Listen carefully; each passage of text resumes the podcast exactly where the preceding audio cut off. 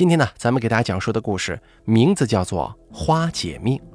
本故事节选自《邪皮事儿》，作者舍笔先生，由大凯为您播讲。人呐，生而不同，性格、境遇、运势，每个人的经历都独一无二。人们习惯把自己不能操控的这些经历，通通称为命。老百姓常说：“谁谁谁命真好，家里有钱又嫁入豪门。”也会说谁谁谁命真苦，家里穷又得了病。而我始终觉得，人生最精彩的部分不在于你会得到老天怎样的命运安排，而是在不同的命运当中，每个人的选择到底是什么。在这个看似简单的选择之中，足以折射出人的善恶、贪念、眼界、心胸。也正是由于处在不同命运当中的人会做出不同的选择，才构成了这个纷繁复杂的社会。今天的邪僻事儿，就从一种悲哀的命运说起吧。上班族的中午时间很宝贵，可以用来休息，可以用来学习，而我呢，喜欢利用这段时间跟同事聊天，拉近感情。就在前些日子，一个暖意融融的冬日午后。我照例跟几个同事一起吃饭，在吃饭间，不知不觉的就聊起了命这个话题。有一个女同事说：“哎，想想真有意思呀，咱们几个人来自不同的地方，有着不一样的经历，竟然能够奇迹般的聚在一起，这大概就是缘分吧。”一个男同事接话说：“真是啊，缘分这种事儿啊，的确很神奇，遇到是第一层缘分。”有些人呢，还能继续往更深的层次走，也说不定呢。我们几个同事之间呢，相互对视，笑而不语。因为接话的这个男生对刚才讲话的女生爱慕已久，大家都心照不宣了。一个稍微年长的姐姐开始为男生创造机会，她说：“的确啊，有些事情是需要自己好好把握的，别让一些条条框框把自己封死了。”其实，作为同事，我们都有点为这个男生加油鼓劲儿的意思，因为这个女生年龄也不算小了，长相也是相当漂亮大方，追她的人说是排起长队也不过分。但她呢，就是拒绝谈恋爱。平常工作当中性格开朗，但只要说到感情的事儿，就会立刻变得阴沉起来。反观这个男生，为人老实，长相也比较帅气。按道理来说，找个对象也不是难事儿，但事情就是这样，他心里呀总是揣着他，容不下别人。女生呢并不答话，低下头来。我们相顾无言，融洽的气氛一下子降到了冰点。实话跟你说，人家谁谁挺好的，他呢一直对你有意思，这事儿估计你也知道，但是你老是这副样子也不是个事儿啊。那个姐姐显然是今天点起了情绪，我们一直都不好意思说的话，让她赤裸裸的给亮出来了。那个男生的脸一下子红到脖子根儿，姐哪有啊？都都吃饱了，咱差不多回去吧。女生的头更低了，姐姐迟疑了一下，仍旧选择不依不饶。不是姐姐说你，你这样不光耽误自己，也耽误别人呢。我这人心直口快。都是为你们好，你可别怪我呀！大伙一瞧气氛尴尬了，也纷纷打着圆场，起身穿外套，准备离开餐馆。可女生呢，却始终坐在座位上一动不动。男生见状，站起身，悄悄地走到女生身旁，面带微笑的轻声说：“没事他们瞎说呢，你可别往心里去啊。”女生缓缓地抬起了头，白皙的脸上流满了泪水。这又是安慰又是地址，大家簇拥上前。毕竟同事关系还是很融洽的，也不会因为这点小事闹僵。怎么了这是？妹妹别哭呀，你姐呢就是图个嘴快，别这样啊。刚刚那个姐姐也软下心来了。女生擦干眼泪，露出了一个笑容。我真的很感谢你们，有这么好的同事，我很满足。但是这件事儿，她话到嘴边又犹豫了。眼神飘忽不定地扫视着周围。怎么了？有什么事儿？有啥事儿就说出来呗。大伙关切地说。此时此刻，我正站在被人遗忘的角落，一抬头的不经意间，视线跟坐在众人中间的女主角正好交汇在一块儿。女生咬了咬嘴唇，沉了口气，又抬起手腕看了看表，轻声说：“咱们都是好同事，我也不想瞒着你们了。时间还早，我就告诉大家吧。其实我一直没找对象这件事儿，是有苦衷的。”大家面面相觑，总觉得这个回答似乎有些戏剧化。女生一脸淡然，似乎早就知道大家的反应。我不怨天不怨地。就怨自己命不好，这些年承受了多少压力，我自己很清楚。算了，我就说出来，说了之后心里就舒服了。其实我，我是花姐命。什么花姐命？这啥意思？话一出口，大家满脸疑惑。女生稍微摆正了一下身子，把手中的纸巾整齐地叠放在桌子一角，说道：“花姐命是一种命。”简单来说，就是不能结婚。淡定说完，女生又朝我站立的方位斜了一眼，大家是一脸茫然呢，诧异的看向女生，等她继续解释。花姐命的人，就是所谓的花仙转世，长相一般比较好，只是从小就体弱多病，最重要的是不能结婚。一旦嫁出去的话，嫁出去会怎么样啊？你快说呀！一旦嫁出去。就会死。女生咬了咬嘴唇，挤出一个微笑。事情就是这么残酷，花姐命的人就像鲜花一样，虽然生得好看，但寿命却很短暂。即使不结婚，一般也活不过三十五岁的。什么呀？什么不能结婚？什么活不过三十五岁？这这也太过分了吧！大伙感叹着。女生又礼貌性的弯了弯嘴角，没接话。怎么会有这种命呢？这是真的吗？大家的唏嘘声当中，一直喜欢她的男生紧皱着眉头，脸色铁青。有一个同事说道：“喂，我好像听说过这种命啊，我们老家就好像有人是这种情况。这种是可以推算的吧？你是怎么知道的？”的确是推算的，是根据生辰八字来的。我刚开始也不太相信这种东西。但是的确有一些诡异的事情发生，让我不得不相信。女生微微抬头，努力地搜寻着脑海中的记忆。事情是这样的，我那时候读大学二年级，由于家里要求挺严，所以之前没有接触过男生，更没谈过对象。但是大二那年有个男生追我，我很喜欢他，就同意了。有同事提出疑问。对呀，结婚不行，谈恋爱总可以吧？不结婚不就得了？女生有些尴尬地耸了耸肩，说道：“不是的，其实不能结婚的意思就是不能发生关系，而且，即便对方只是跟我在一起，只要确立了关系，我的一系列命运就会牵连到他的。”大伙惊讶地说：“有这么邪吗？”就是刚才提到的追我的那个男生。我们俩在一起之后的大概三天吧，他就莫名其妙的开始生病了。他本来是练体育的，身体一直很好，但突然开始生水痘，生完水痘又得了腮腺炎，高烧不退，差一点命就没了。当然，我也没好到哪儿去，我咳嗽，特别严重的咳嗽，半夜都能把自己咳醒。去医院打了针，吃了药，可就是不见好，最后咳嗽震的脑袋都有些不适了。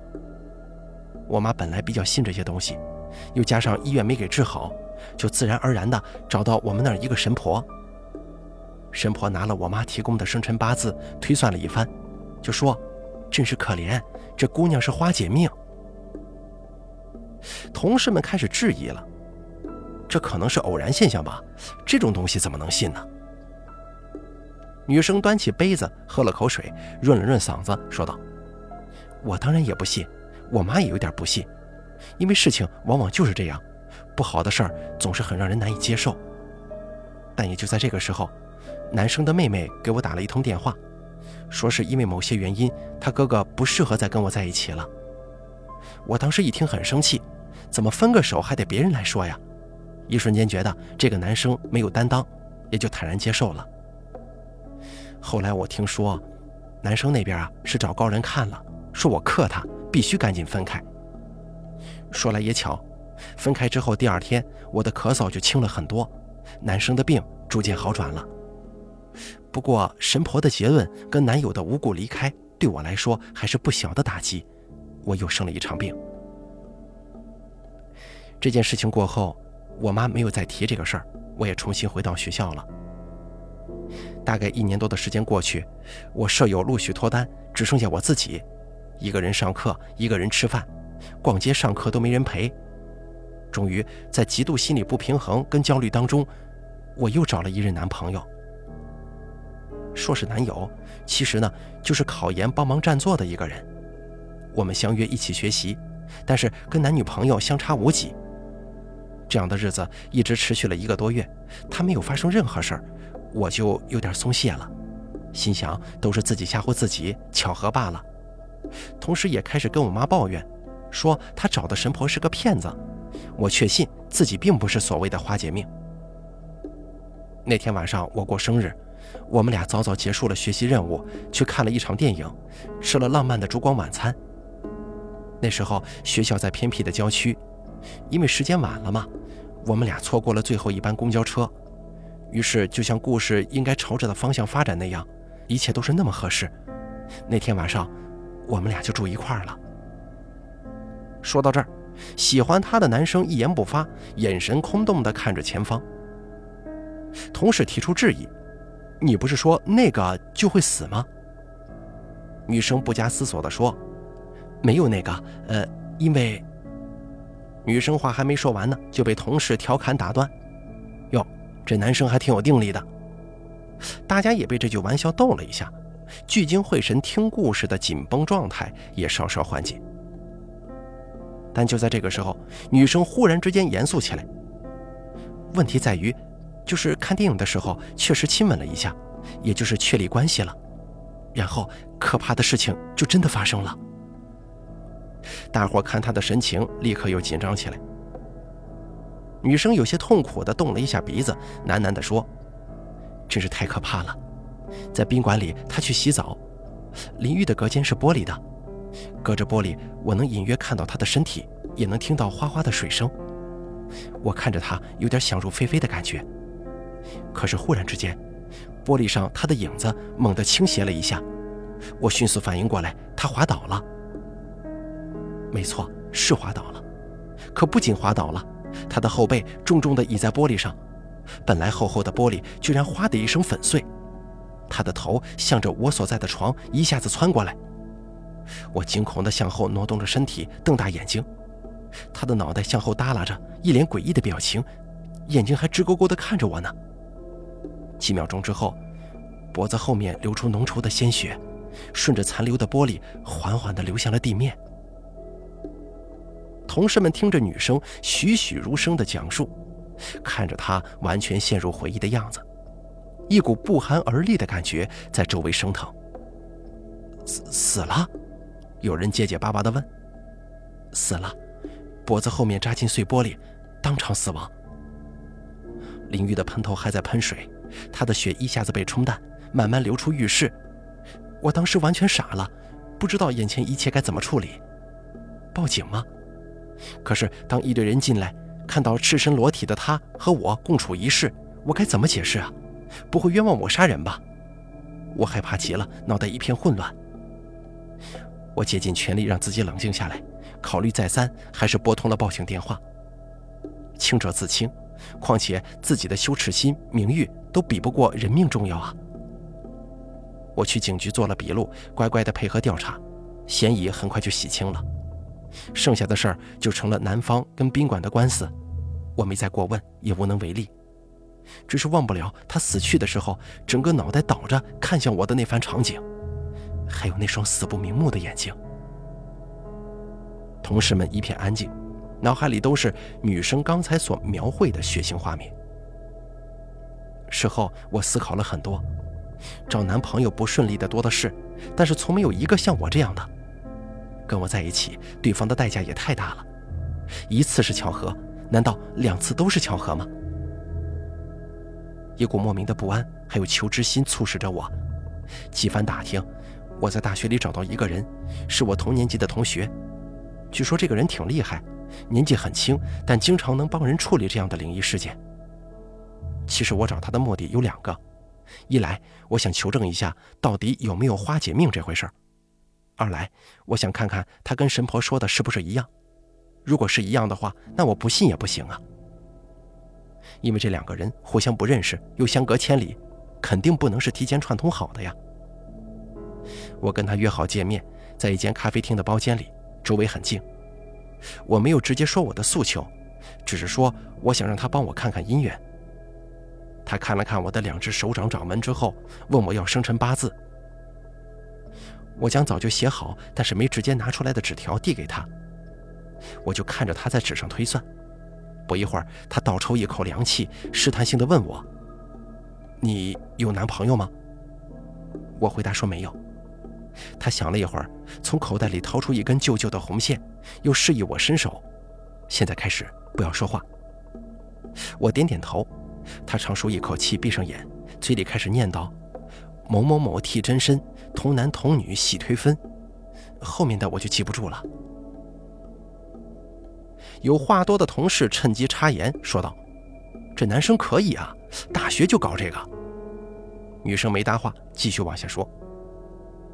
念了一阵之后，他开始给我号脉，接着不断轻按我左手的指尖和掌心。我正诧异他在干嘛的时候，诡异的事情发生了。他的手指依次按压我的左手五根手指尖，按到食指的时候，我的食指突然之间剧烈跳了一下。再按其他的手指都没有任何反应。他低着头，也不正眼看我，仔细地收起红线，面露难色。我隐约知道事情不好，但还是问出口：“怎么了？”他抬起眼皮，十分懒散地说：“我真的很不情愿告诉你这个，不过也不得不说，你这辈子不可能有其他男人了。”女孩说完这一段，在场的同事都是唏嘘不已呀。有个女生甚至当场叹了口气，她微微一笑，表示自己早就接受事实了。我当时听到这个结果的时候，心里突然变得很坦然，因为之前经历两件事儿，我其实隐约能够知道，我就是这样的命运，不能够爱别人，也不能够被别人爱，没法像个正常人一样结婚生子，没法享受一个正常人最正常的需求。女生说着，眼睛当中泛起点点光亮，但紧接着她咬了咬嘴唇，憋了回去。不能改命吗？一直窝在人群后面没有说话的我突然问道。长吁短叹的同事们也突然人间醒悟一般：“对呀，不能改命吗？”女孩的目光穿过同事，再次跟我短暂交汇。我还没说完呢。女孩整理了一下思绪，继续说：“其实，在我妈给我算命之后，我就在网络上面百度过花解命，我发现这种命的人很多。”而且也有所谓的破解办法，于是我就问那个算命的男生：“不是可以解吗？”男生若有所思地点了点头，说：“这花解命的确是可以解，而且有两种办法，要么找替身，要么躲灾年。